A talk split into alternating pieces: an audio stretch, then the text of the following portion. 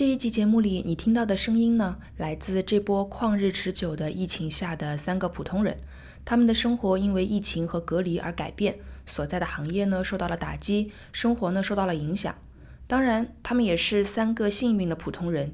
比起那些我们最近听到和看到的悲剧，他们还可以坐在这里，把自己的经历笑着说出来。苦中有乐是一种幸运。如果说我们都必然会接受到生命里突如其来的包裹，希望我们都能够得到一个能够苦中作乐的锦囊。希望我们还有能力和心力关注到有需要的其他的人们。希望所有的人都可以吃到想吃的东西，得到应有的救治，受到合理的对待。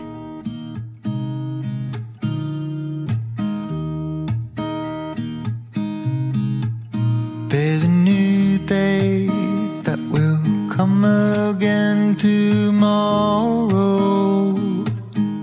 其实我建立这个表最大的目的就是去抵抗那种因为不确定带来的。我基本上每一天决定要做什么菜，就取决于什么菜快要坏了。因为时间往后拉了两年，然后又是多地在爆发的这种情况，然后我发现上海的朋友都在居家办公，就是你既要注意安全，你要同时你要抢自己的菜，同时你还要交付你的岗位需要你交付的工作。嗯，我第一顿我其实想吃的可太多了。第一顿他已经他已经计划了好几个，现在我看到了一个表格。Darling, you've got to keep holding on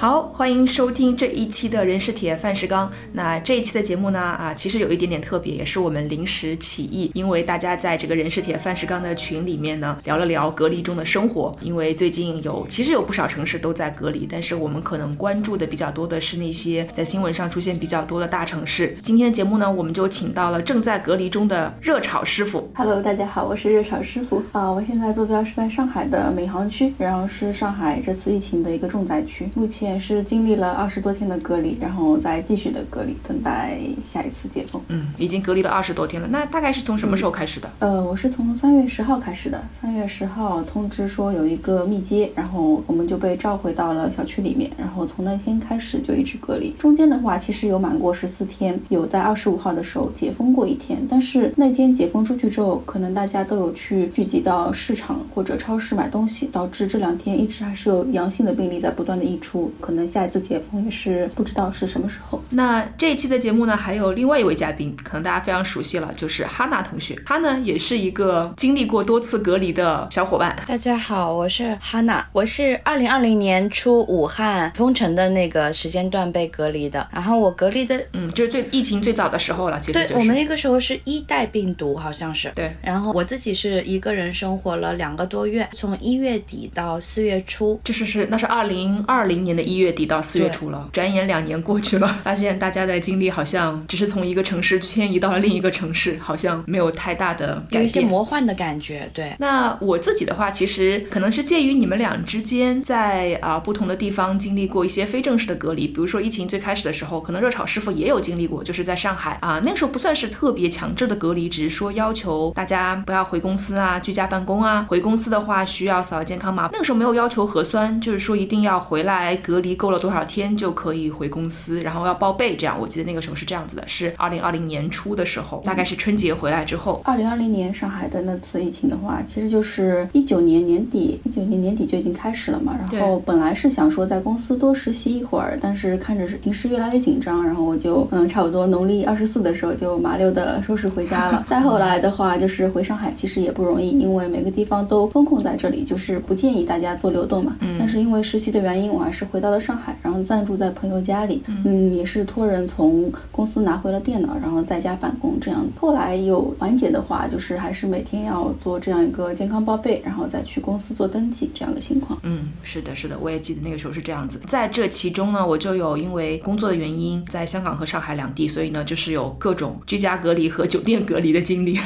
所以今天我们三个人就在一起和大家来聊一聊这个隔离期间的，虽然是在三个不同的城市，三不同的时间里面，各自进行了不同形式的隔离吧。但是可能也会有一些共同的话题，可以在这里和大家一起聊一聊。由于受限于我们的节目主要是跟吃相关了，呃，首先我们大家聊一聊隔离期间的感受吧。比如说哈娜先开始，那个时候因为是疫情初期嘛，大家对于病毒都不太了解，是不是那个时候恐慌的情绪会更多？比如说害怕感染，不知道感染之后会怎么样？对，那个时候因为是第一次有这样的经历，所以大家就是未知感是满满的，然后每一天收到的信息量会很多，到后期就不怎么敢看朋友圈了，因为看的越多越焦虑。嗯，所以你收到的信息都是朋友圈里的那些，就是有可能是耸人听闻的那种标题党，是不是？对，然后群里面也会发很多的视频，因为视频的话就会很真实嘛，它可能做假的成本会比较高。然后自己一个人生活的时候呢，有一段时间我听到一个词语叫气溶胶，就是说你自己一个人在家里不出门，其实也是危险的，因为楼上楼下的这个上下水管道啊这些下水道，对，然后它会有气溶胶的传染，呃，说还要怎么堵住气体的这种，这个时候就有点害怕，因为我没有什么经验，然后但是也没有专门做什么事情，就是每天，因为我住在一个高楼层，那个时候我就每天把窗户打开，做好通风，卫生间的那个气溶胶的传染，我就没有管它，反正就是有一种宿命论，莫名的觉得说没事的，我觉得自己应该可以。呃，热炒师傅呢，最近隔离有一段时间了，感受是什么样子的？嗯，我的感受可能有三个词可以概括吧。首先是一个失望，就是说今年已经是其实是二零二二年了，然后是疫情的第三年了，但是上海在这样一个情况下还是表现的这么混乱，然后其实还挺失望的。第二个关键词其实是焦虑，因为疫情嘛，我们刚开始是三月份左右，其实是正好的春光里，然后对每天只能在这样一个房间里面蜗居在这个小房间里面看着外面的世界，其实也不能做什么，然后这种无能的心情会比较焦虑。嗯，第三个话就是一个感恩吧，就是疫情到这个阶段，很多地区、很多城市都派来了他们的物资和人员，那还是很感谢各地的人民来帮助我们这边渡过难关吧。嗯，但其实哈娜是不是你那个时候隔离，其实跟热炒师傅还会有些不一样？因为我记得那个时候你有说过，你们虽然是隔离，但是还是可以有机会出去买菜，或者是有机会出小区，对不对？出家门口。对我，我们其实就是隔离在了小区内，基本上我们在小区之内的行动是比较自由的，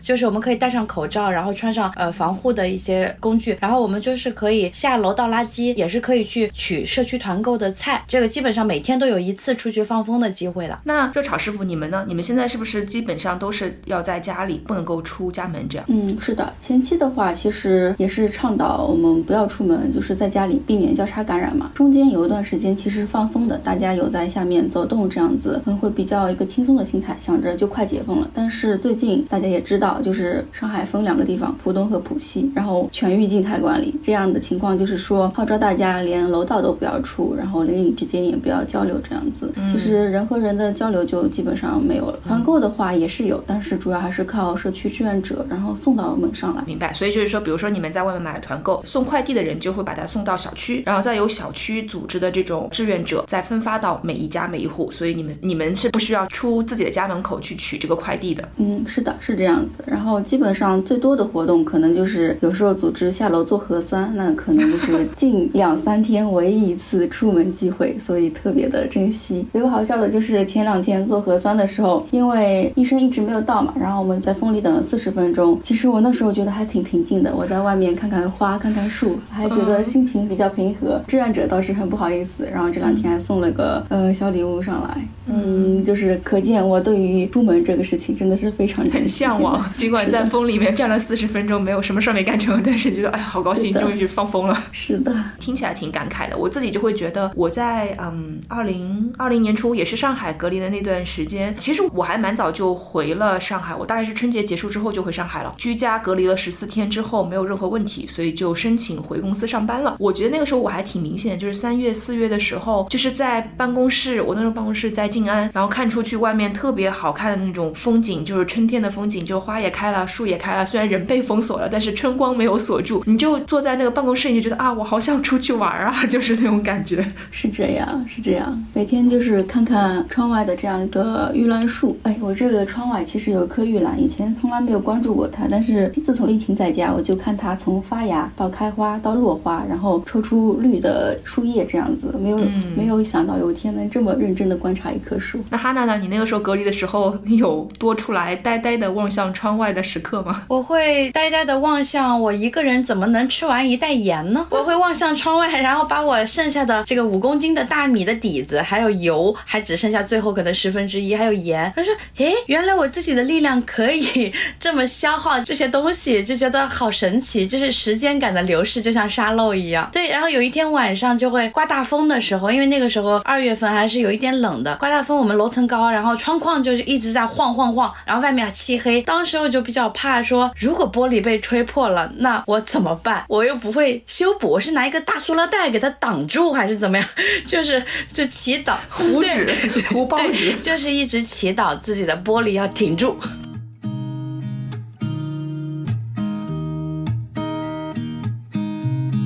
好，那刚才其实哈娜也说到了一个蛮重要的环节，就是在隔离期间，哎，我们吃，我自己感觉变成了一个更加重要的事情。尤其是我有段时间不是在酒店隔离嘛，然后其实那可能就跟热炒师傅这个隔离会更相近一点，就是在他可能在一个房子里，而我是在一个房间里，其实什么都做不了，就特别小，特别逼仄，感觉每一天的快乐就是等待吃饭。虽然我也不饿，但是我就是想吃饭。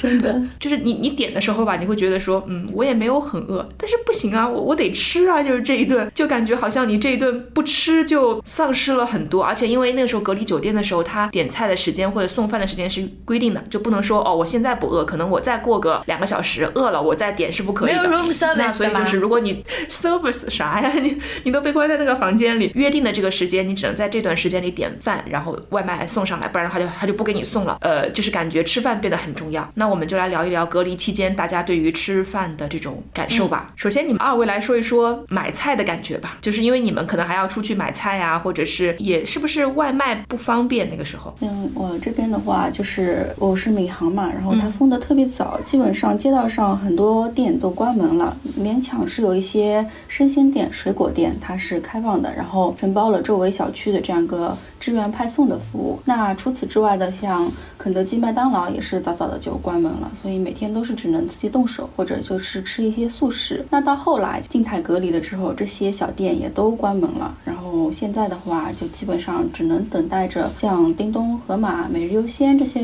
平台的外送服务，然后每天定时间去抢，然后也面临一个抢不到的情况，是这样一个呃买菜的现况。嗯，那哈娜，你那个时候呢？我们那个时候主要靠的是社区团购，社区团购每个社区都会有大团长，微信里面嘛？社区团购接龙，就是能看到哦，今天出了什么货，然后我们就可以抢，基本上还是挺容易抢到的。外卖那个时候已经不让送了，因为交通也都整个停了，外卖也没有了，然后主要就是靠团购，就相当于通过那一个人的力量，那一个人就是一家店，然后这个店是什么东西都可以卖的。这是某一种内部组织，对不对？就像不是一个任命的，就是有一个人可能自己自发说，哎，我来组织这个事情，然后组织大家在群里接龙，然后我帮大家去买再送过来。对对，有一点个人英雄主义的感觉，就是那个人能力强，然后又可以跟别人谈货源，就感觉是嗯，每天我们眼巴巴的，就像窝里的小鸟一样，等待那个团长告诉我们说今天又来了一些新鲜的蔬菜还是什么的。我们的团长就很有能力，然后他就能给我们搞到一些酸奶、牛奶，那个时候还可以订肯德基，然后面包，就后面最厉害有一次还给我们弄了一批活的鱼。哦，嗯，哇，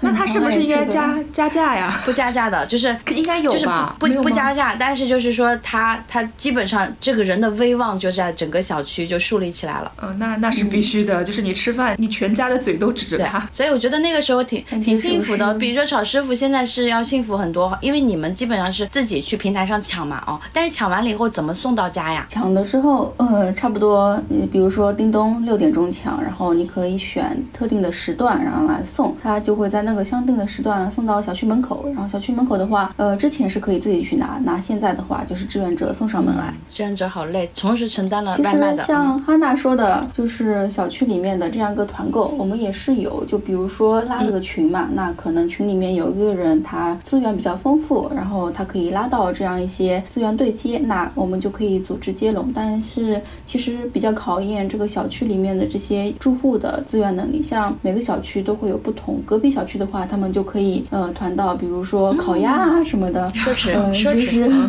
非常的羡慕，非常羡慕。但是没有的话，就是团团一些呃绿叶菜，我也觉得很满足了。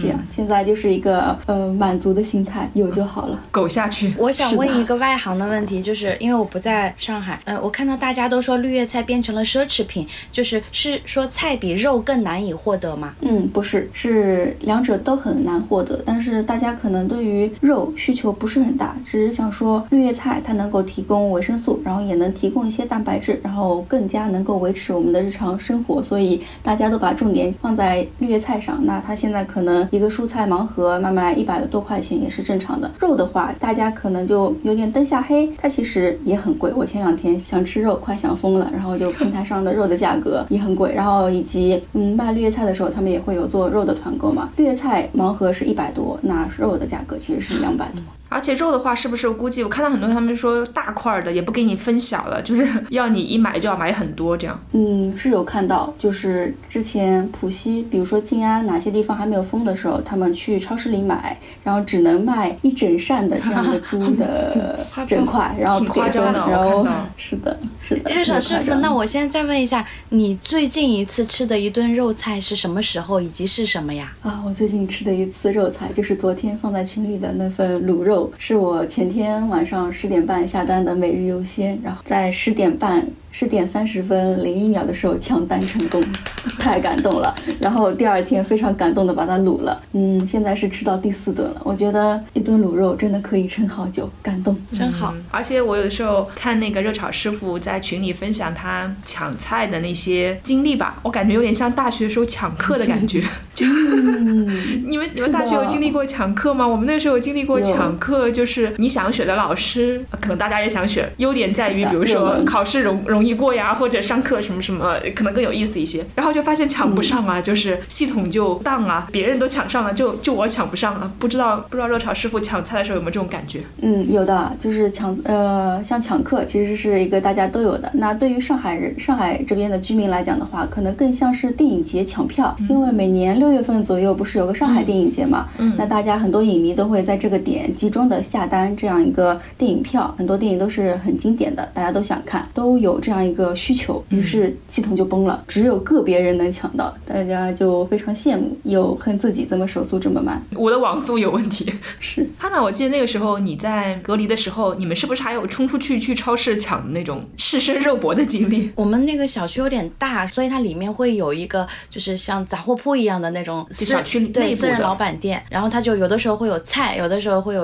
呃生活用品，基本上很随意的，就有点像是以前的夫妻店那种形式，所以我们就可以去小区里面的这个小杂货铺去买。然后小区里面还有一个就是连锁的这种正规一点的超市，那个超市是管理比较严格的，我们就会去正规的超市去买整盒的奶呀、什么的。然后后期的话，它也就不开了。然后但是我们就比较喜欢在个人的这个部分，因为个人他他有的时候进货是下午五点还是什么的时候，他直接在群里喊一嗓子，大家就有一种嗯熟悉的大姐又上货了那种感觉。你你在买菜的时候，因为比如说在网上抢吧，就是你没抢上就没抢上，你就懊悔，对吧？你就网速慢了，手速慢了。但是呢，在超市抢，就大家是面对面的，这种感觉有没有什么不一样？就会不会真的发生，就是如果你拿多了或者什么样，别人会白你一眼的感觉我？我们当时没有就是很疯抢的状态，因为东西就是它的品种很少，但是它的量相对是能够够的，而且线下见面的时候，大家都有一种用武汉话说你。你莫挨老子什么？我说的不太对啊，就是就是哦，你不要碰我，对对，就大概人跟人之间要有一一米的距离，所以一边抢一边要小心一点，有点像是练轻功高手过招的时候一样，就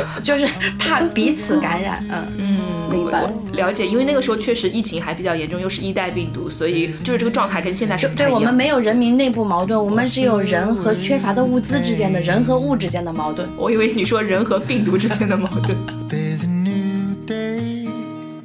To take away your sorrow.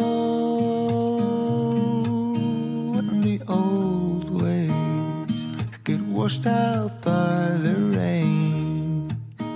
那呃，我们刚刚说了买菜的感受，就是会买不到，相对比较单调一些，有线上和线下抢菜的不同区别。然后呢，那对于价格的这个感受，你们有很明显吗？其实我们刚才有谈到过一点，不知道还有没有一些明显感受。我我记得那个时候哈娜给我分享过她的各种价格，我感觉就是价格一天一变，上下浮动很大，好像一会儿就飞到天上去了，一会儿就好像还还可以。我分享过一个朋友圈，就是突然发现那一天有一个生鲜的小超市，它可以就是那个时候外卖平台还正常运行的时候，然后我发现现草鱼两斤半的要卖七十块钱，就感觉平时呢？草鱼平时就很便宜吧，嗯，几块钱一斤的那种，应该是十几块钱就能买到一个草草鱼吧。同样是鱼，我这边鲫鱼就是平常可能九九块钱、十块钱就能买到一条的鲫鱼，现在是三十块钱左右一条。就是那个鲫鱼，对不对？小小的。对的，是的。而且你有明显鲫鱼汤啊之类的你明显会感觉到说钱不重要，重要的是没有东西，就是买不着是最主要的，是的对吧？，是的，是的，是的，贵不贵真的不 重要，重要的就是我能买到。香港这边就是之前不是三月初的时候船要封城嘛，就是也是封城做强检，突然之间所有的人民就都疯了，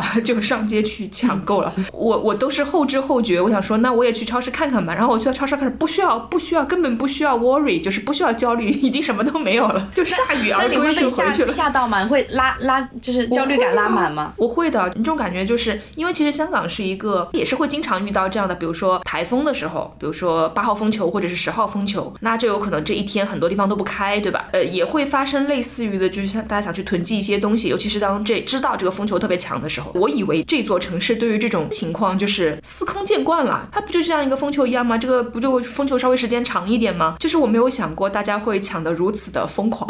我本来就是觉得比较坦，就是比较无所谓，然后去了之后发现没有东西了，我就焦虑了。我就想说，那那我咋办？虽然我是一个理性的人，我知道就是不需要囤积太多的东西，原则上讲，但是如果每个人就其他人都这样的话，我我就发现我的这个策略就不好使了。就是 理性的话，我就有可能吃不上东西。所以那天是什么都没买到吗？我好像买了最后的一两盒两盒方便面，嗯，嗯，味道还不太好。有啥 有啥囤啥，有啥囤啥。但我想说的，其实是那段时间香港的蔬菜卖的特别的贵，就出现过类似于一把西洋菜，平时可能二十块钱一把，但那个时候可能就出现到了一百多块钱港币，嗯，一把。我还见过，就是有人在这种 in Instagram 上就说嘛，一方面是记录了，一方面也说哦，就号召说大家千万不要去买这一家的蔬菜，就是他觉得说，在这种紧急的情况之下，他有蔬菜，但是要把蔬菜卖到这么贵，他就觉得这个商家无良，所以他就号召大家不要去买，然后就让他把菜烂掉算了，就是这种。会有会这种感觉，他们是否是在发国难财的感觉？这边我也是，就是我这里小区门口是有一家嗯卖蔬菜的和卖新鲜水果的，一直有坚持。然后后期的话，蔬菜其实是提了可能差不多要两三倍的价格，就有人在群里说，哎，你们怎么卖这么贵呀、嗯，然后就空气沉默了很久。有一个人跳出来说，哎，我们已经有的卖了，你就知足吧。想想好像也是这个道理。嗯然后另一家是水果店，他就没有这么评价。然后他做任何事情的时候都是不计回报，大家在群里就比较融洽，非常感谢，也是两种样子吧。哇，确实，好像在这种情况之下，大家选择以什么样的逻辑去做自己的生意，好像不太一样。就是如果说你从纯商业的逻辑出发，那你当然就是这个供小于求，你就可以漫天要价了。但是如果你不是从纯商业逻辑出发的话，那其实真的还挺难得的，挺好。是，那我们就进入到下一个问题了。可能大家都在隔离期间会想要囤积东西，有没有担心囤积多了放坏了的那种状态？有啊有啊，就是大家看到都是说上海人啊疯狂抢蔬菜，今天我抢到了 LV，今天我抢到了古驰这样子。但其实绿叶菜在保存的时候面临一个很大问题，如果大家没有小心处理的话，它放在那里可能过两天就蔫巴了，然后绿叶菜可能就变黄了。变黄了，然后甚至像茼蒿那种闷了在一起的话，就会变成水，呃，气味也非常难以形容。那其实大家也有给到一些建议，比如说在水里汆烫一下，然后把它们集中处理掉，放在冰箱里面，吃的时候随取随用，这是一个方法。另一个的话就是说，号召大家更多的买这种根茎类的蔬果，它可能放在避光、阴凉的地方，也就维持很久。我是遇到过，嗯，之前一个问题就是说绿叶菜放烂了，然后过几天去看，发现它蔫巴了烂掉的时候，真的心情非常的糟糕，因为想说我都没有吃的东西了，还要把这些资源浪费掉，然后就很埋怨自己为什么没有提前准备好。嗯，就是烂掉了一个 Gucci 的包包。哈娜，你呢？我本身安全感是不够的，所以我我有一个一米五乘以大概五六十公分的这么一个小桌面，我一定要保证我的桌面上都是铺满的，就是如果不够了我就补货。然后这个里面不是有一个相当于是效期管理嘛，就是它有效的这个日期管理，那就是它就分类 A、B、C，那就是绿叶类的蔬菜就是最容易坏的，要控制一定的量，中间是根茎类，还有一些是其他的，就是很不容易坏的那些，像泡面啊这些东西根本就不用考虑这个时间的问题。我基本上每一天决定要做什么菜，就取决于什么菜快要坏了，我就先做什么菜。嗯，是真的。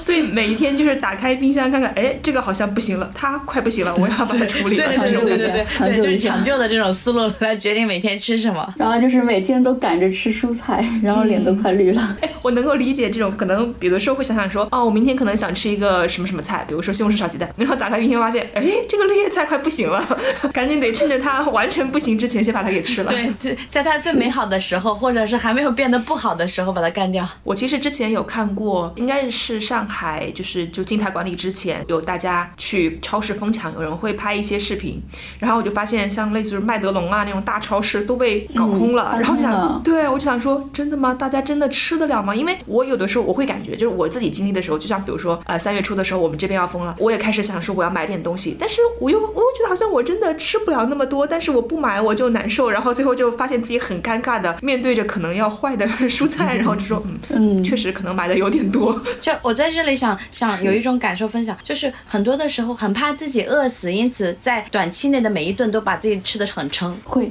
会，就是吃了上顿没下顿的那种焦虑的心情，就是就所以每一顿都要过量吃，就是不知道下一顿还能不能吃上这个东西，或者是 还能吃多饱，是吗？对呀，我感觉哈娜，可能你你当时状态跟现在还是会不太一样一些，因为你那个时候我感觉病毒的这个危险还是很明显的，因为每一天我们都可以看到武汉新增的确诊，包括有人因为新冠离开，那个时候可能对于你们来讲会更加觉得生命无常一些，对于你们的感觉就会有一种嗯，我想要在我可以抓。住这些东西的时候，抓住这些美食的时候，多抓住一些。哎，你说的很对，就是那个时候，我就明显感觉到，哎，如果我们之前一直在一个平面上去思考问题，它突然从二 D 变成了三 D，然后你就知道说，哦，我的升职、我的加薪、我的年薪多少，一点都不重要了。最后唯一重要的是，你今天有没有东西吃，你能不能够就是熬过这一个大的挑战，跟家人团圆，就感觉其实是一个很很大的一个教育吧，就是说自己突然就是明白说，哦。有些东西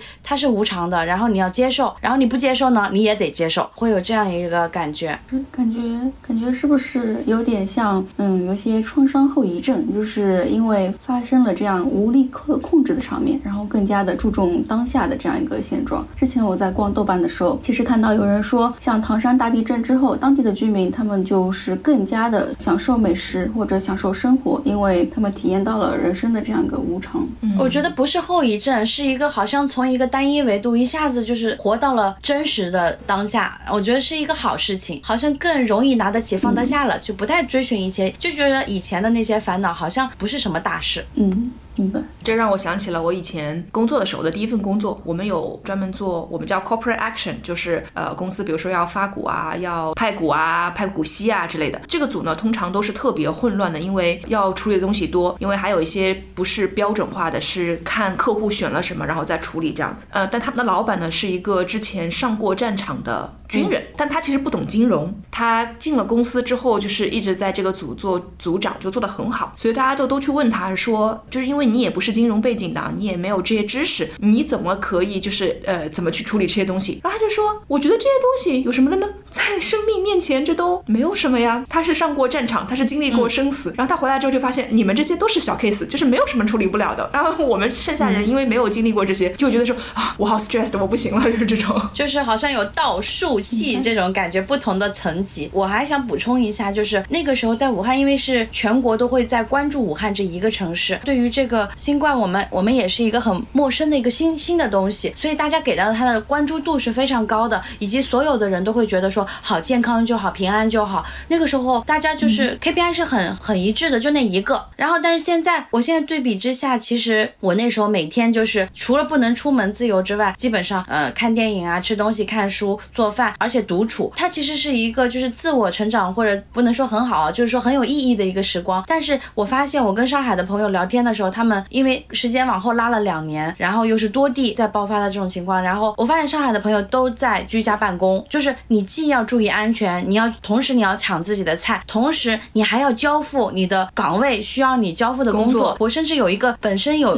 就是心脏病的朋友，他因为要完成工作，他会加班熬夜到三四点钟，然后第二天白天。天还要参与抢菜，然后我就会很心疼，就是觉得说病毒好像没有两年前那么厉害了，但是对人们的要求也变得更高了。对，某种程度上，我觉得在某些层面的管理方面，它并没有进步到太高，但是对于我们普通个体，他就希望，哎，新冠都已经第三进入第三年了，你还没有习惯吗？你在家里就应该交付你所有应该能够交付的东西啊，就有更多的事情，有更多的事情对。从一开始我们那个两年前的时候，就是我其实需要交付的东西叫做活着就好，句号。没了，就是对外部对我的要求只有活着就好。然后现在热炒师傅的话，你觉得你在面临哪些要求？嗯，工作是我现在虽然是居家嘛，但还是要有工作，要有交付，然后还要和同岗位的人进行交流。然后另一方面的话，也是活着。嗯，就这两方面吧，其实也也算。另外一方面，就对于自由行走的这种向往，什么时候才可以让我自由行走？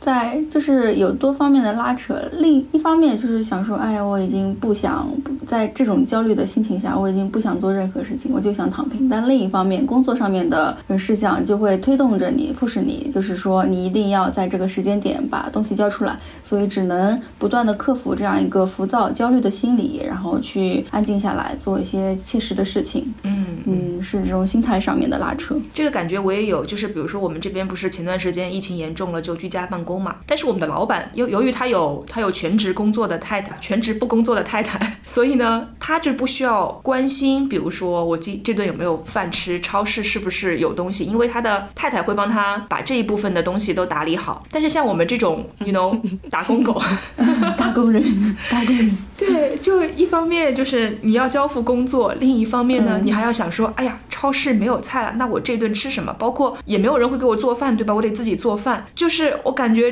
整个人就是属于抓狂的状态。但这个时候我老板说，我觉得我们大家隔离在家呢，就是沟通少了，因为不能每天面对面了，所以我们要 over communicate，就是多沟通。然后我整个人就炸了，想说不行，我已经有很多事情要烦了，不要跟我沟通就可能需要再补充一个全职太太给你。啊！对我需要一个全职太太。Cause I promise you 那我们再进入下一个问题，就是因为隔离嘛，会不会因为你的运动量、消耗量就变小了，你也不需要通勤？有没有觉得其实自己根本就已经吃不下了？其实还好，因为吃饭就是一个仪式，他会告诉我啊，今天是早饭了，我要开始我的新的一天了，收拾收拾。然后午饭了啊，我可以暂时和我的工作告一个别，然后开始嗯安静的平衡一下我的心灵，然后做一些我喜欢做的事情。然后晚饭的话也是一个呃状态的切割，然后说晚上我可以做一些，比如说看书啊或者看电影啊这些事情，也是做到一个平衡的作用。所以呃，尽管可能真的消耗不大，比如说我记录上面看到一天可能就走个两三百步，但还是会在尽可能的范围之内搭配到营养均衡，然后呃让自己这样一个消耗掉这些存货，这样。嗯嗯，而且我感觉，尤其晚饭那一顿，可能吃的时候感觉说，嗯，我又熬过去了一天。是，够过去，够过去。对我肯定不是问题，而且如果我听到就是如果在那个那个情况下有人建议我，比如说晚上就别吃了什么，我会真的会发火翻脸的哦。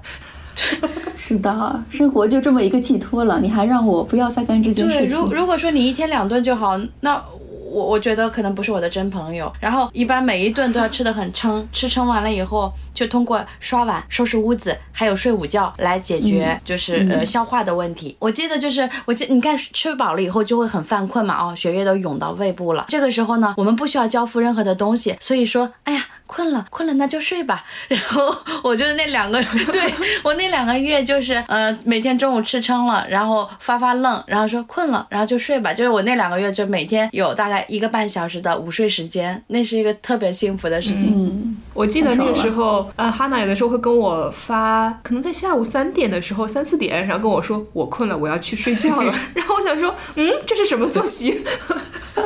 羡慕，市民羡慕。像我的话，其实像做饭，它除了作为一个切割点，它另一种也是一种寄托，就是因为很焦虑，其实干不了太多别的事情，那我就会比如说做烘焙，比如说发面这些，然后因为它是一个较长的过程，揉面之类的内容需要耐心，然后它就会进入到一个心流的过程，在这个过程里面，我就可以忘记掉那些让我焦虑的事情，然后保持一个心情的这样一个平衡的状态。其实我觉得，嗯，并不会因为消耗的少而吃的少了。感觉你在修炼内功，差不多吧。热炒师傅白案也很不得了哎，那可是。There's a new day to leave behind your troubles.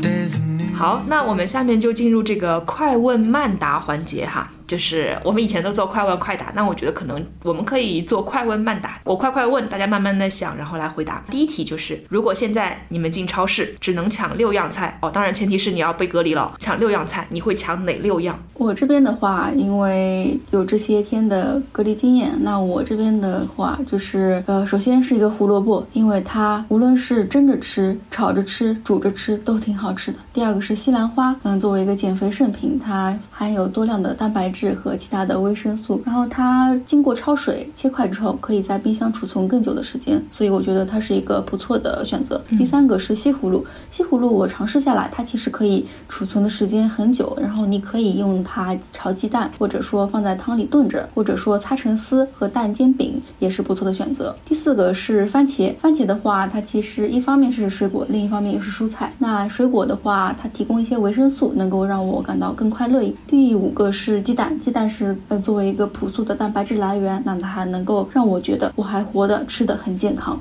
第六个是鸡胸肉，鸡胸肉也是作为减肥圣品嘛，那我会先把它预处理，然后腌一下。每一顿的话，可能拿出个七十克左右的肉，然后和其他蔬菜炒一炒。那我今天就会觉得今天吃的非常的丰盛了。这是我的六个选择。热炒师傅在说的时候还不停的说减肥圣品，我感觉哈娜受到了冒犯。对对有下面请哈娜有被。冒犯到。好，现在我下楼了。我现在走进了一个超市，因为超市都要排队的。我们那个时候是十点半到十一点期间，这半个小时可以有这六个人进超市。哦，那剩下人在门外排队按？时间段，对，每半个小时为一个单位。然后我就进去，我先冲向生活用品区，我赶紧找一把指甲刀，根本不看价格，然后再抱一卷手指，因为指甲刀和手指是我没有办法通过其他的方式来替代的。指甲你可以留着。不行不行，我我我有强不行不行对对对很难受我们我们不剪指甲新人，如果两个月不留指甲，会会会会特特别无无法接纳自己的。就是会想用各种方法来把我的指甲修短一点，哪怕用水果刀也没有关系。对对对，就是那你们可能只能上牙齿咬了，嘎嘎嘎嘎嘎那种。对，就我们习惯是短指甲的，然后长长了就会很很很无法无很难受。光说到这个事情就已经很难受了。是吗，好的，你的指甲刀和那个厕纸已经就位了，然后菜呢？菜这个时候，我现在就要突破六样了，我就不管了，反正先抢肉蛋奶，然后我再抢调料，因为我知道不管做什么菜，我的葱姜蒜我都要足够，这样画龙点睛嘛。对，葱姜蒜我一定要先准备好，然后这个时候我到处看看，要有水果就抢点水果，没有水果呢我就抢点桶装水，因为因为我因为我喝水能喝得出来有没有过滤过，所以呃就隔离的时候如果喝到就是那个过滤过的水能喝出来，然后就会不开心，是不是有点作？没有，通过他的回答，我已经感觉到他是完全没有任何的要领，就是看到什么 想买什么就买什么，疯狂状态就是六样菜，就是肉蛋奶、葱姜蒜 就没了。对，然后我不管你的规则，我反正进去就多搞点，然后什么都不想的。那抢就抢。对，哎呀，这样你让我很难问下一个问题了，因为我下问题说，现在你只能抢四样了，你会选哪四样 然？后我可能会，我可能会把出题的人揍一下吧。那热炒师傅说吧，如果你的六样只能看到四样怎么办？呃，六样只能看到四样的话，那我精简一下，胡萝卜，胡萝卜怎么做都好吃。第二个是西兰花，嗯，西兰花是减肥圣品，又被冒犯了，减肥较较被重，好冒犯到吧？。嗯，然后是呃鸡蛋和鸡胸肉吧，这四样，胡萝卜、西呃西兰花、鸡蛋和鸡胸肉。哎呀，可是没有了番茄，好像鸡蛋就是嗯，就是没有那么的好吃了。炒鸡蛋，炒鸡蛋也不错。用胡萝卜片炒鸡蛋也是可以吧。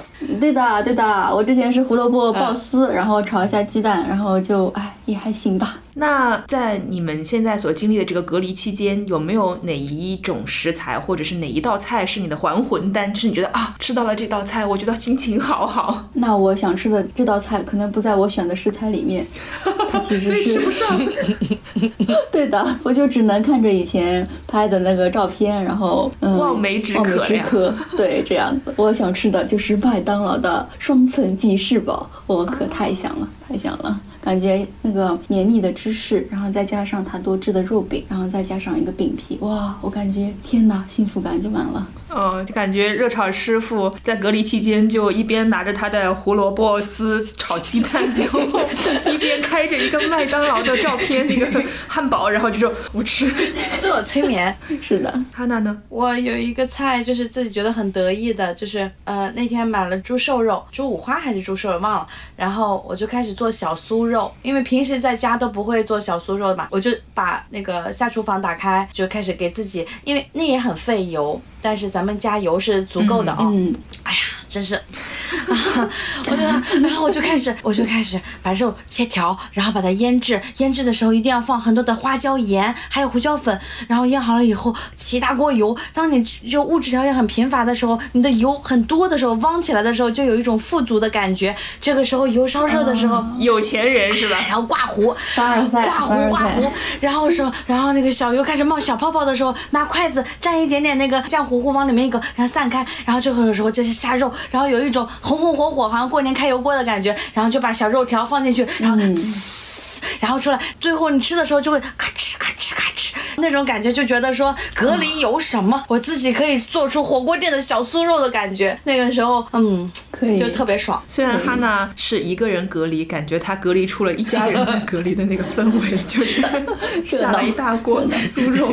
对我，我我其实不太看后果的，就是后面那一大堆油，我都得好多天才能把它消耗完。嗯，就是你要倒出来，再慢慢的在后面的那个日子里再用来炒菜啊什么的。对，吃自己的回锅油，嗯，健康健康，香香，有酥肉的香。是的，有酥肉香。嗯，那有没有隔离期间做的比较高频的一道菜？经常会做。我做的最多的一道菜其实是菜饭，或者是任何品类的焖饭，就是嗯米饭的时候又加又加一些蔬菜，又加一些肉这样子。目前做过的话是像咸鱼焖饭。然后咸菜菜饭，像鸡腿肉焖饭这样子，就一顿可以撑很久。嗯，这个哈娜熟，就是把肉菜放到大米游泳池里面。对对对对对，游泳池。对，哎，我发现很像哎，就是其实虽然我们说，嗯，就是买不同的菜呀，做不同菜，其实频率最高的来说还是比较方便的。其实我跟热炒师傅很像，就是我把他的饭变成面条。我最常做的一道菜叫做隔夜菜煮面条。我经。我经常第二天早上 就会把前一天没吃完的放冰箱的那个菜，一般的都会有咸咸的汤汁啊什么，我就会做水，然后放面，然后把那个菜倒进去，隔夜菜煮面条就做我的早饭，再握个鸡蛋。明白，就是一顿菜我们可以拆成好几顿来吃，然后就是呃一方面也省得做菜的麻烦，然后另一方面也是提高那些食材的可用程度。对对对对对，嗯，利用对，而且怎么隔了一晚上之后，虽然不健康，怎么感觉更入味了？对，更香了。是的。是的，我会做好之后把它们做一下分装，然后把这些饭可以支撑个差不多两三天的时间这样。这我不一样哎，嗯，热炒师傅你会做一次，然后把它分几顿，然后分几天吃嘛？我我发现这个区别就是，我真的每一天吃的就是当天做的啊，这个是有限制的，就是针对的是米饭，因为我并不想每天都煮米饭，所以我把它分成嗯一小团一小团一小团，然后想吃米饭的时候把它拿出来热一热，想吃面的时候那我就煮一下面，然后配菜就好了。哎，你怎么哦？早知道我就学会了。可是那个时候我没有这个概念，所以我就是每一天做啊，然后把自己吃撑。嗯，对。下面一个问题就是有没有因为隔离养成了囤积食物的习惯？其实会有，就是因为经历过这一次，还还是说以前就会有，但是因为经历过这一次就更加明显了。以前其实我会就还好，以前会进行一种极简的生活方式，想说哎有一有一些就够了，为什么要囤那么多呢？所以其实很看不惯家里爷爷奶奶每次都往冰箱塞那么多东西，我觉得就吃不新鲜的东西有什么有什么好处吗？没有啊。但是这一次的话就会觉得哎该必要。要的一些米面粮油、一些肉、一些生活用品，比如说手纸，比如说嗯食用油啊之类的内容，还是要提前的做一些预案。那哪怕我可能因为一些事情暂时出不了门，我也可以暂时的撑过这一段时间，然后让自己不用那么焦虑。嗯，是这样一个情况。说到囤东西，我发现老人就会比较囤东西。我就想到以前回家，然后看到我爸妈把六个烂了的苹果、烂了的地方挖掉，然后就开始吃，对，然后就开始吃没有烂的那一部分。然后我当时就是特别生气，我就把他们把苹果是从他们手里抢过来，然后丢到垃圾桶，表达我的愤怒。其实我是想关心他们不要吃这个烂苹果。啊，那你你现在囤吗？我跟你说，如果你现在走到我的办公室，我的座位上，你就发现我三个抽屉根本都很难打开，因为里面 里面会有泡面、老坛酸菜面，还有芝麻糊、五谷粉，就是各种，还有沙琪玛。我里面的零食会很多，但我不是一个爱吃零食的人，但是我需要他们在那里，那就像我我的银行保险柜一样，它必须是满到就是。开和关都很困难，那你也吃不上。那是展示柜，开都对，那是展示柜。它们存在就能带来安全感，带来一种温温温温。对对，说到囤积，我就是觉得那个时候，像我们家就是我们家有一个那种，唉，呃，蛮大的冰箱，挺高的，放不下了。然后几年之前吧，我爸就买了个冰柜。行家，行家，可以然后在家里买了个冰柜呢，里面就存一些，比如说 呃羊肉啊。牛肉啊，冻的，块的那种。对对对，包括平时包馄饨，馄饨就是因为你馅儿要做的比较多嘛，那你可能两个人也吃不了这么多，剩下的馄饨就都放到冰箱里去放着。包括可能过年的时候做的一些青团啊，或者是团子啊什么的，也都放在冰柜里。就我感觉他那个冰柜里面的东西就是多到可以，我不知道可以吃很久，可以吃一年的感觉。战备物资，就觉得啊，对我感觉他们他们是不是因为经历过一些比较困苦的年代，所以对他们来讲就好像有这个东西。在那里就是安全，安全感。对，我们家还有个地窖，我爸存囤 囤了很多酒。我想住在地窖里，可以实现我这个愿望吗？你是古墓派的小龙女吗？那你去住呗。他们就会会会做这样的事情，然后还会自己在家里养院子里养鸡养鸭，鸡还能下鸡蛋，就是想办法再种一点菜。我就感觉他们就是属于那种内循环了，进入。好羡慕，自我自我富足。是像我爷爷奶奶他们可能经历过呃上个世纪六十年代左右那个饥荒嘛，然后所以就非常的珍惜粮食，也经常跟我讲他们饿肚子的时候吃树皮这种事情。在这段时间再回想起他们给我讲的内容，感觉有一种时空遥相对应的感觉。虽然没有那么夸张，但是也有点类同吧。有就你可能更能够感受了。对的，能够理解他们为什么这么珍惜粮食。以前会觉得啊，这个鱼都闻起来有点咸鱼，都闻起来有点味道了，咸肉。都感觉好像可能走油了，但是他们都就还是把它切掉继续吃。以前我是绝对不会碰的，现在现在的话我也会把它洗一洗。现在的话，哈娜已经流下了口水。可以可以，呃，但是呢，说到这个囤积食物，我就一直有一个。困惑，我不知道你们两个人有没有。就比如说哈，我三月份的时候不是也囤了一点方便面嘛？我现在就开始进入了一个不知道怎么处理的阶段，就是我不知道我囤积这个东西，我是应该一直放在那里不要吃它，直到它可能快要坏了，或者某一天我再去检查的时候它已经坏了、过期了，还是我应该定期的去观察，然后进行一个动态的管理。比如说今天我吃掉一盒方便面，明天我再补一盒方便面，就让我无法处理这个，我我不知道我应该怎么办。我一直把方便面放在那里，我是不是不好？是不是它会坏？我就应该先把它吃了。那吃了之后，我还要补吗？比如说现在可能已我们这边感觉上已经没有这个封城的这个压力了，那我还要补这个 不是特别特别健康的食品吗？所以我不知道应该怎么办。真是像刚刚哈娜不是有讲过吗？她给她的食物都加上了标签，说什么时候过期了。我感觉这样可能是一个不错的方法，但是对于我们这种懒人来讲，其实会有点麻烦。嗯，我的话可能就是一次性把它吃完，然后再。下次出去。采购的时候，然后再采购相应量的这样一个方便面囤在那里，因为所以你是动态管理法。有时候吃多了健康食品，你就很渴望来一碗热气腾腾的方便面这样子。哎，说到你那个方便面囤积的事情，我也会。首先，我觉得方便面是一个不是常规的情况下，就是如果我能吃到新鲜的东西，我肯定不会泡面。第二个呢，它必须得有，它不能没有，对吧？所以我的方便面永远都是供在那里，一直在那里，就像一个图腾一样的。存在，我是不会动的。方便面说：“你尊敬吗？” 但是比如说到它快过期的时候，你不还得吃吗？然后你就会觉得说啊，那我为什么要吃一个快要过期的东西？啊，我我跟你说，那就是我的答案就是就吃过期东西，因为我以前 我以前我二零一九年买了一箱气泡水，然后在武汉，然后后来不就封城了吗？后来我又搬 搬回到北京生活，现在我还有一两瓶那个那个时候的气泡水，我能把罐装的气泡水一直放到过期，然后经常现在时不时的吃菜的时候、吃饭的时候就会打开一瓶已经过期半年的气泡水喝一喝。珍惜珍惜，或者其实可以买一些好吃的方便面，哎，因为方便面那不就马上吃光了，起不到囤积的效果。那可以及时更换嘛，就是动态管理的一个玄学了。就每次我囤了一些东西的时候，就是以备不时之需的时候，很矛盾，我不知道应该怎么处理这些东西，我不知道应该在哪一天吃这个东西。因为其实当你有充足的其他食物供应的时候，你并不一定想要去吃这个东西，但是你又知道，哎，比如说对我来讲，我又不想在它过期了之后或者快过期的时候才吃，所以我每天都在犹豫，嗯，我到底应该哪一天吃它呢？方便面它的保质期是不是有一年以上的？应该。那看你买的时候它还有所以，所以一年以上的我就默认为是 forever，然后就是我不管它。嗯，那除了囤方便面，你们还会觉得囤一些什么是比较有用的吗？我其实特别想囤午餐肉，但是因为午午餐肉对我来讲就特别具有吸引力，所以我根本就囤不住。嗯，多买几罐，买罐子的铁罐，梅林午餐。反正就是战备物资，可以囤很久，对，而且它那个很鲜，对吧？哎，说的我都想下单了，很咸吧？鲜美。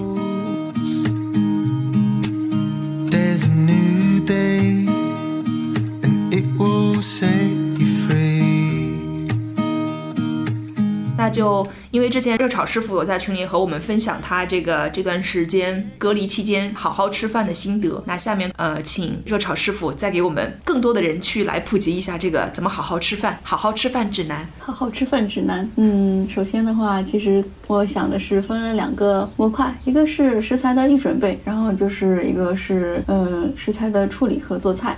那食材的预准备的话，之前其实也讲到了，我们要做一些食材的预囤。我分了的话就是三个方面，一个是常温的，比如说大米呀、干挂面啊、面粉、食用油这些内容，我一般会看一下他们的这样一个当前的这样一个储存水平，如果不够的话，会及时补充一下。第二个是冷冻方面的，冷冻箱的话，我会放一些肉之类的内容，比如说鸡胸肉、虾仁、馄饨饺子、汤圆之类，它可以提供一些蛋白质，或者像馄饨饺子的话，也能够提供我的一一餐的需要了。第三个方面的话是腌辣的水平，像这样的话，像今年刚刚过完年嘛，手头还有一些香肠、咸鱼、咸肉、咸鸭蛋这些的存囤积，那在必要的时候，他们也是可以到一个独当一面的作用的。嗯，在这里我打断一下，我昨天看到有个温州的朋友，然后发了一个朋友圈，就说因为也是过年的时候，他们那边他们也是很喜欢吃这种腌咸的这种食物，对所以他在这个冰箱里的冷冻区囤了很多那种腌的海鲜呐、腌的鸡鸭鱼鹅，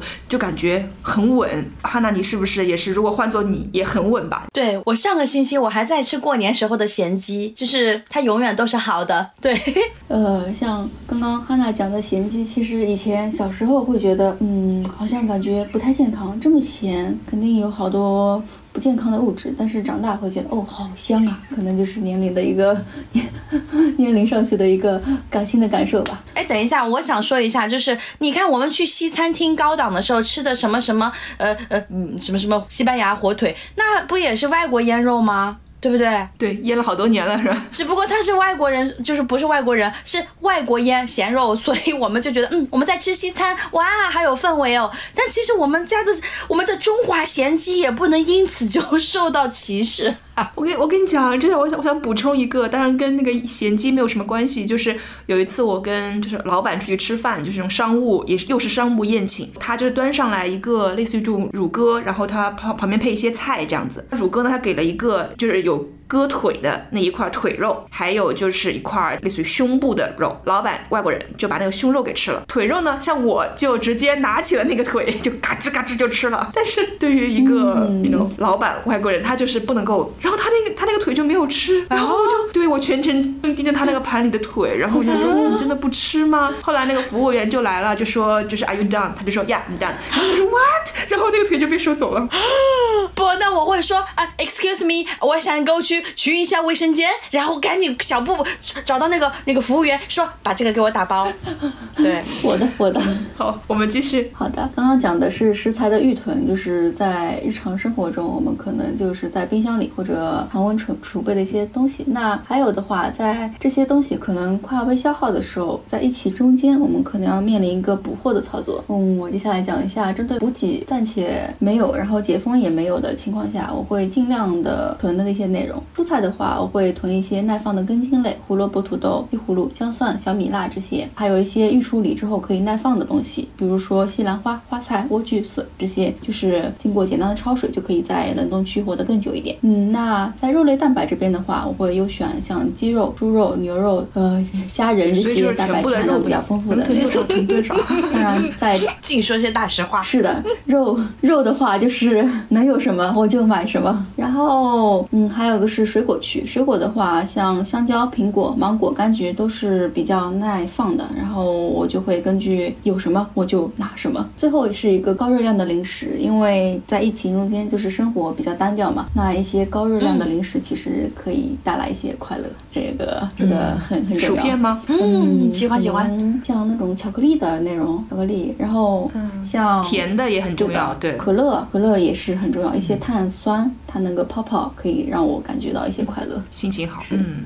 是的，这是一个食材的准备。那接下来我讲一下我在隔离中间产生的一些做菜原则方面的思考。那就是 之前方法论，方法论。之前存了这么多菜嘛，那如果不能够很好的整理出来，那我可能就不知道我到底有什么，不知道有什么，我就会觉得，哎，我是不是就马上就快吃不到了？这种焦虑的心情就会时常浮现。那我的建议就是说，把我当前手头的所有的这样一个米面粮油、所有的肉、所有的蔬菜都整理成一个表格，根据不同的分类，然后盘点。一下我这样每个类它里面有多少内容多少克，然后我针对这些课我可以支撑多少天。像我举个例子的话，就是说我的这样一个土豆有四颗，那我可能想着说小小的，我每顿吃个两颗左右配别的菜，那我可以支撑两顿。以此类推的话，其他蔬菜肉类我都可以计算出它们能够支撑的天数，我就会总结一下，看我好像蔬菜可以撑十四天，我的肉大概能撑十八天，那我是不是在在这十天之内都暂时先不用焦虑，我在最后差不多呃五天的左右开始呃囤菜补货去补充我的库存，我就会很大的减少到我对于这样一个下一顿有没有菜吃的这样一个焦虑，这是我的一个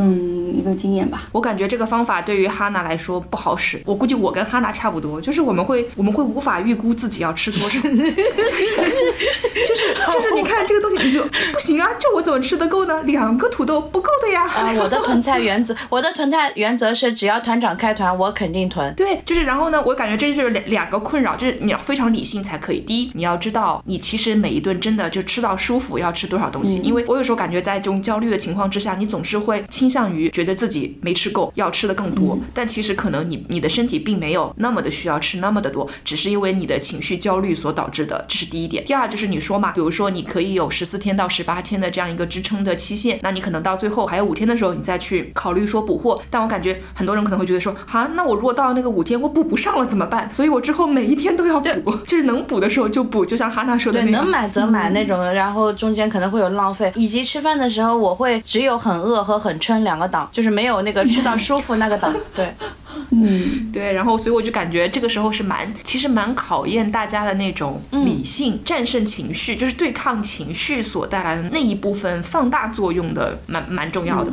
其实我建立这个表最大的目的就是去抵抗那种因为不确定带来的焦虑，因为不确定到底我们什么时候解封，不确定上海这边的嗯情况到底会处理的怎么样，所以我要把它落实到一个具体的层面、具体的数字，然后告诉我，嗯，你先不用这么焦虑了，就是告诉自己。事情也会好的，那嗯，吃饭的问题也会解决的。这样子的话，就不不会整个人每天都在思考，哎呀，怎么办？怎么办？怎么办？其实就真的，呃，疫情中间真的是有很大的一段时间是在和焦虑做对抗。嗯嗯嗯，用逻辑对抗疯狂。哎，那我就很想看热炒师傅的这张表了，就是我觉得可以表贴出来，大家可以拿去抄作业。哦，但是我其实每天就是吃掉了一份东西，我就会把相应的数量减掉，然后可能到时候只有食材而没有这样一个。呃具体的数量了，动态的流程。但是我之前有嗯截图，可以到时候发给群里大家看一下，做个借鉴之类的。好，嗯，然后就是做好预案，做好整理，提前补货这样一个原则。那在具体做菜的时候呢，其实就是因为很单调嘛，就就就是就想在吃饭的时候做一点花头，让自己花费一些时间，让自己好像度过了有意义的一段时间。所以在做菜的时候，我会选择一菜一个主食这样一个对应的方法。一方面的话，营养也可以均衡；另一方面的话，也可以尽量的控制这样一个食材的消耗，然后抵挡更多的时间。那菜这方面的话，我会选择多类少量的东西的混拼，比如说是少量的肉类配合少量的蔬菜。那我在这样一个配合的时候，会时常变更它们的搭配，然后提供一些新鲜感。比如说我今天做了青椒炒鸡蛋，那我第二天可能换一个，比如说青椒还有两根柿炒鸡蛋，西椒青椒还有两根，那我把它和鸡胸肉炒一下。再另一个的话就是就是食材的胡萝卜炒鸡蛋、胡萝卜炒青椒、胡萝卜炒鸡胸肉这样子组合分类。第二个的话是主食，主食的话我会选择面饭粥的交替。我可能这一顿吃了米饭配呃炒菜，那下一顿的话我可能是不是选择菜码配上这样一个面拌一拌？那我可以有更多的这样一个可能的选择范围，避免每次总是吃面或者每次总是吃饭带来的这样一种无聊的感受。嗯其实我感觉说起来，虽然听上去就是很有新鲜感，嗯就真的很精心，但其实我有的时候会感觉说啊，其实还挺挺难做到的，因为真的是在隔离期间，你每一天都要开火，每一顿都得自己是做。的，就是做到后来，其实已经有点厌烦了。像我现在隔离二十多天，约等于我每一天的三餐都是我自己做嘛，就是快要做了对六十多顿饭了，我已经快要不行了。哎，你有你有没有每一顿拍照吗？你应该把所有的照片都拼在一起，说这是我的隔离日记。就是除了往群里发，我还有建一个相册，叫做隔离 Plog，、就是到时候也是很宏观的数字啊，期待期待很宏伟的数字。是我我只是只要想象一下，要我一天做三顿，我感觉我就会受不愧了。不愧，不 不用担心啊，同学们，现在第一顿就已经固定了呀，就是隔夜菜煮面条啊，这就就很简单，对不对？已经搞定三分之一。哎，我还想问一个问题，如果你比如说这一顿你做了一个大的肉菜哦，比如嗯就是一个大菜，那你肯定吃不完嘛，那你会选择把这种中午做的这个吃不完的肉菜晚上继续吃呢，还是会选择把这个冻起来，然后过一天或者过两天再吃？不不我会选择一直吃它，就是之前可能会做个呃鸡腿汤啊，或者像前天做的卤肉汤啊这样子。我会第一顿先配饭吃，第二顿然后就是盖面吃，第三顿 第三顿 还可以、嗯、胶粥。是的，是的，我今天早上就吃了胶粥，然后最后一顿可能汤汁比较少了，我还可以再做个烩饭，然后四顿饭就有了，只要做一次就可以撑四顿。天哪，你是很努力的在迷惑你的大脑哎。是的，我我你看，你每天都吃的这么丰富，对不对？就是以为一直在换菜单，我是会那样，就是比如说我我有一次做、呃拿到了一只鸭子，我去做啤酒鸭，做好了以后我就把它冻起来，然后就是我第一顿吃啤酒鸭，我第二顿就是晚上那一顿我就开始吃什么辣椒炒肉，然后转天的中午我就再吃啤酒鸭，就我我让自己跳一下，就是那个味道中。嗯，你就隔开了，你是以时间来隔开。嗯嗯嗯，热炒师傅是以烹饪方式来迷惑自己。对，就总的大方向都是让大脑误以为说已经去了不同的餐厅，每天都在换餐厅换菜牌。认真的糊弄自己。对对对对对，嗯，其实就是嗯，在这种虚呃，因为隔离时间的流逝其实很慢，然后就是用这种实际的感受去对抗这种虚无的那种内心，然后以做饭作为一种调剂，真的是很好的作用。哎，还有一个灵魂拷问啊，热炒师傅，就是你看到人饭群里面、每天我们疯狂的啪啪啪 发发各种美食的时候，你你你是希望看还是不希望看？说真话。当然，是希望看啊，当然是希望看啊。你看，其实我、哎，我我在在热炒师傅那个什么回答之前，我先说一下，我觉得我们群里这个习惯非常不好，就有点我不知道你们这个年龄阶段有没有看过一个春晚的小品，就是拿名片打牌，就是比如说我出一个呃副局长，他说我有个正局长盖上，我感觉我们群里现在就是某某人发了一张图，你说啊我这个更高，我这个食材我这个饭更高级，盖上晚上。没有啊，没有没有。我觉得大家因为呃像哈娜，其实哇，哈娜每次吃的都拍的好有食欲，而且那个菜看上去也非常的有食欲。然后可能有时候他那这是无声的控控诉，你知道吗？控诉吗？收到收到，不会改没有的。没有，没有没有没有，就是因为很好吃，感觉就很好吃。然后我可能有时候吃的饭比较索然无味，我就就着那个照片，也就觉得更香了。我以前我以前以为上海就是呃肉不愁，但是很缺维生素类呃新鲜蔬菜，因为保存时间短嘛，所以我就会给热炒师傅说给给你个水炒菜。那现在我经过今天的聊天，我就知道说其实肉菜也可以大胆的给到我们的热炒师傅。是的，是的，都缺都缺，只是大家好像呼声最高的就是蔬菜，其实肉肉也是非常的渴望的。那刚刚讲了这样一个呃食材的储备和食材的处理，做在做菜的方面。那其实最后的话，还有一个就是我这边的一个吃饭的心理，嗯，就是做菜的时候，我真的会觉得我要节约、节约再节约。可能就是有的菜根子放在那里确实会有点烂，那我还是会切掉尽可能少的部分，然后尽可能的节约掉这些呃食材。然后第二个就是呃努力的维持一种营养均衡，让自己心里好受一点。虽然我隔离了，虽然我不自由，但是我还是能够在有限的食材之内，然后让我自己过得开心一点，让我自己做过得平衡一点。嗯，还有一个就是，尽管每天都在自己做，每天吃的都很健康，但是我真的越来越抑制不住我对于这样一个高热量食物的渴望了。和朋友交流起来就是说，哎，我们等我们解封了，我们去约个火锅怎么样？等我解封了，我一定来找你吃麦当劳这样子。这个时候，哈娜是不是可以分享一下她当时？她她当时都想吃肯德基，都想瞎心了。我感觉，当时我在看了一个电影，因因为我们吃饭的时候肯定要是边看个什么东西边吃嘛，好下饭。然后结果那个电影就说到一个，我不记得他那个名字是什么了，就是一有一个就是嗯出身名流的一些演钢琴演奏家这种精英人士，就不知道如何用手抓着肯德基的原味鸡来吃。当时我好生气，我就发了一个朋友圈，我说你做不到。那换我来，我可以吃 KFC 的吮指原味鸡全家桶，然后就表达了一下，就是嗯，我真的可以做到，而且我可以吃一桶。我记得他那时就跟我讲说，不行，我我要去吃那个什么肯肯德基的全家桶。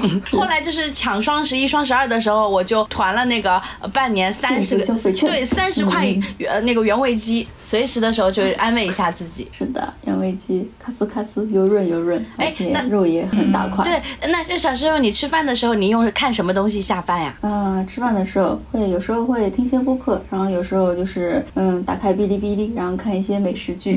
比如说我之前不是看《孤独的美食家》嘛，然后最近又开始从头温习一下，这样就是看五郎吃饭，然后在日本吃嗯很多有特色的食物，然后感觉哇，等我等我出去了，我也一定要好好的吃饭，这样子。嗯，再一次糊弄大脑，是不是？是的，是的，是的。虽然我在这里吃着这些东西，但是我马上一定有机会解封了，一定有机会出去吃的，这样子给一些希望吧。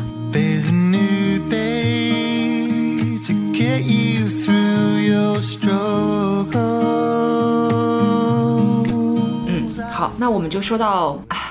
可能有点遥远，也可能马上就会出现的，不确定什么时候会出现的解封。那哈娜，你还记得你结束隔离之后四月份可能吃的第一顿是什么吗？竟然不是原味鸡。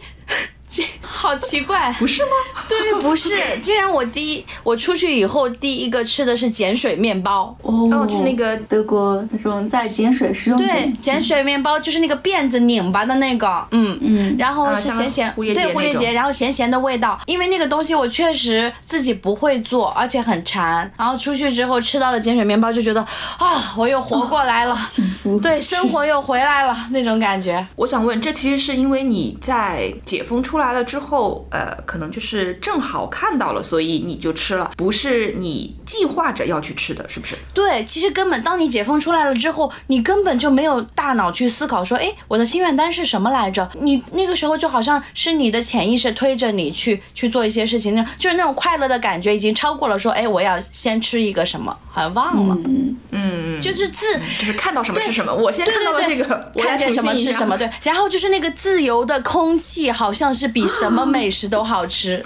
是真的，是真的。好呀，那热炒师傅，你有没有计划过隔离结束之后想吃什么？而且根据哈娜的经验，你一定要把它列下来，不然的话你可能会 忘记掉。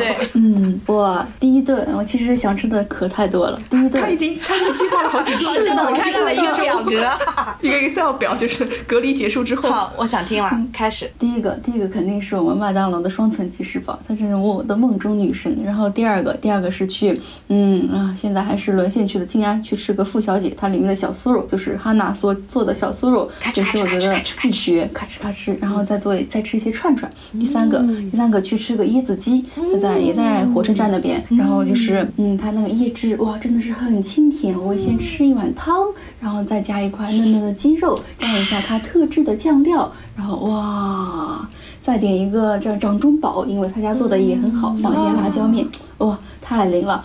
然后第四个的话，我会想说去一家好吃的蛋糕店拿一个小蛋糕，我好想吃高热量的食物啊，一定是巧克力味的。毕竟，毕竟你在这个隔离期间吃了这么多减肥圣品，西兰花、鸡胸肉啊。但是核心问题是一斤也没有减下来，我也不是不知道为什么。可能智慧有增长，健康增长的都是些智慧，也很重的。可以，可以。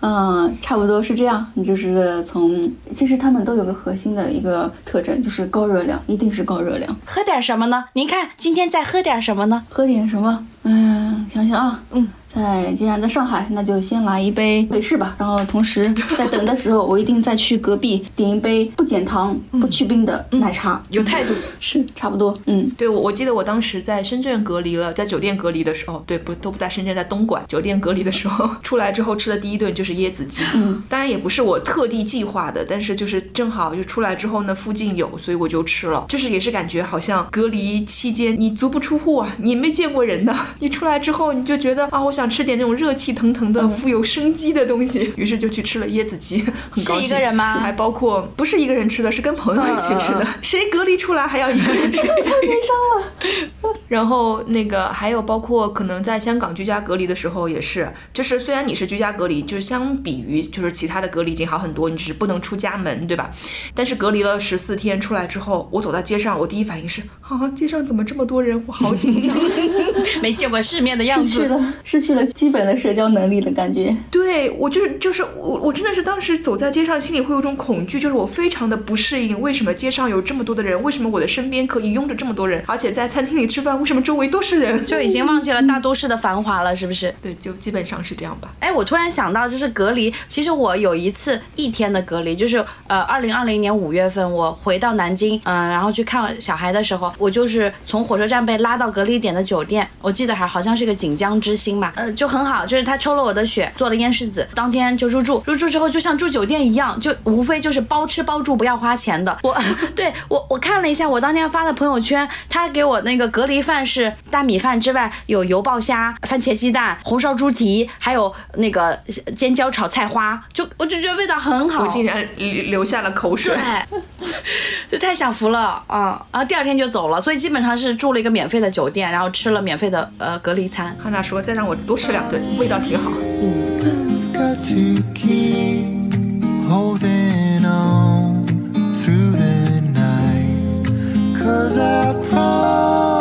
this. 我现在就是我和哈娜讲了一下我们各隔离之后想吃的内容，还有还有 Y Y 也讲了一下自己隔离之后想吃的内容。其实会觉得，哎。呃，我们所讲的可能就是我们所在城市的隔离之后，隔离解封之后我们想吃的。然后也是很好奇，大家如果在整个世界范围内的这样一个呃疫情解除，然后隔离解除之后，大家会第一顿。想在世界范围之内吃的内容，大家也嗯会想要了解到各地的不同的这样一个嗯食材口味，还有他们的这样的菜色变化。因为像我在看五郎的时候，嗯有一集，因为他这几年也是在疫情当中拍的嘛，然后有一集他就讲到啊啊，我都记不清楚我上一次在国外吃东西是什么时候了，真想真想去国外吃东西啊，这样子。其实就会觉得，虽然国内中国国内也有巨多好吃的，但其实也想看到呃更多的更多的可能性吧。嗯，而且我感觉这可能不单单是吃一种东西，嗯，更像是一种可能这个世界恢复国家之间的连接，就是我们不再被困在一个地方，对，然后可以更加自由的流动去了解不同地方的文化也好，美食文化也好，嗯可能我觉得这是一种重新彼此之间建立联系的开始。是的。所以你你有吗？你有一个想去哪里吃什么吗？我你想去去日本去吃五郎先生吃过的？是的，想去日本，想去日本吃一份嗯非常满足的鱼生饭。嗯，我突然想到，我二零一八年五月份的时候去了两趟日本，就觉得自己这是不是你最后一次的对国际旅行、啊？对对对，然后就觉得说，哎，为什么冥冥之中在二零一八年的时候会去两趟，出去两趟玩，而且一个月之内去了两趟玩，就觉得好像有那你还回来干啥？赚到，有感 感觉有赚到。呃，然后我我好像自从这个疫情之后，我都没有开始动这个念头说，哦，我们什么时候可以去国外玩，就是好像都没有这个题目一样。希望我们可以更快的恢复一个正常的秩序吧。可能永远恢复不到像之前那样。是，呃就像时间线跳了一下，然后再想跳回来，可能还是会有那零点零零零一点的误差。误差，对，但是你知道吗？就是我呃出来之后吃的第一个，就是觉得很美味的是那个碱水面包。但是后面的这两年，我几乎都没有吃过碱水面包。就是我会发现，就是、就是那个隔离有点像是你越不可以做的时候，你就越很强烈的想要去吃什么东西。反而你自由了之后，你丧失了动机，你也丧失了对美味的那种热情。嗯，是会有会有会所以，对，所以现在比如说我在北京，我可以出去呃买，就是去餐厅吃饭呀、什么的，我有我的快乐，就是自由。但是热炒师傅呢，也有热炒师傅的那种在蓄积的对美食的那种很强烈的这种渴望这种渴望也是一种，就是我觉得也是一个好的东西。嗯好呀，那我们今天节目就差不多和大家聊了聊不同地方隔离的时候关于吃的一些共同话题。我猜哈，希望不会，但是可能这个隔离在可预见的一段时间里面，可能还会持续。不仅仅是一座城市，有可能还会有新的城市加入到这个行列中来。但不管怎么样吧，就是希望大家都可以在这段时间里面，虽然很难，但是平衡好自己的心态，把饭吃好。嗯好好吃饭。然后热炒师傅，我还想跟你说悄悄话，就是其实我知道你每次在抢菜的时候说，哎呀，今天又没有抢到，我就会觉得有一百多个人，至少有几十个人，就心里揪一下。我们都很想要让你抢到菜，然后想让你想让你吃好。如果抢到，我们都特别高兴，就好像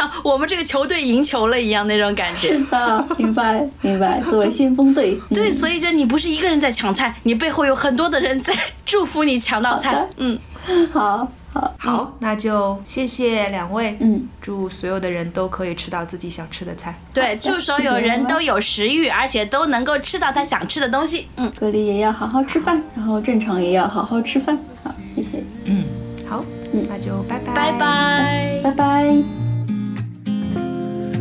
If you try to get some sleep, if you give up the fight, if only just for a bit, there's a new day. It is waiting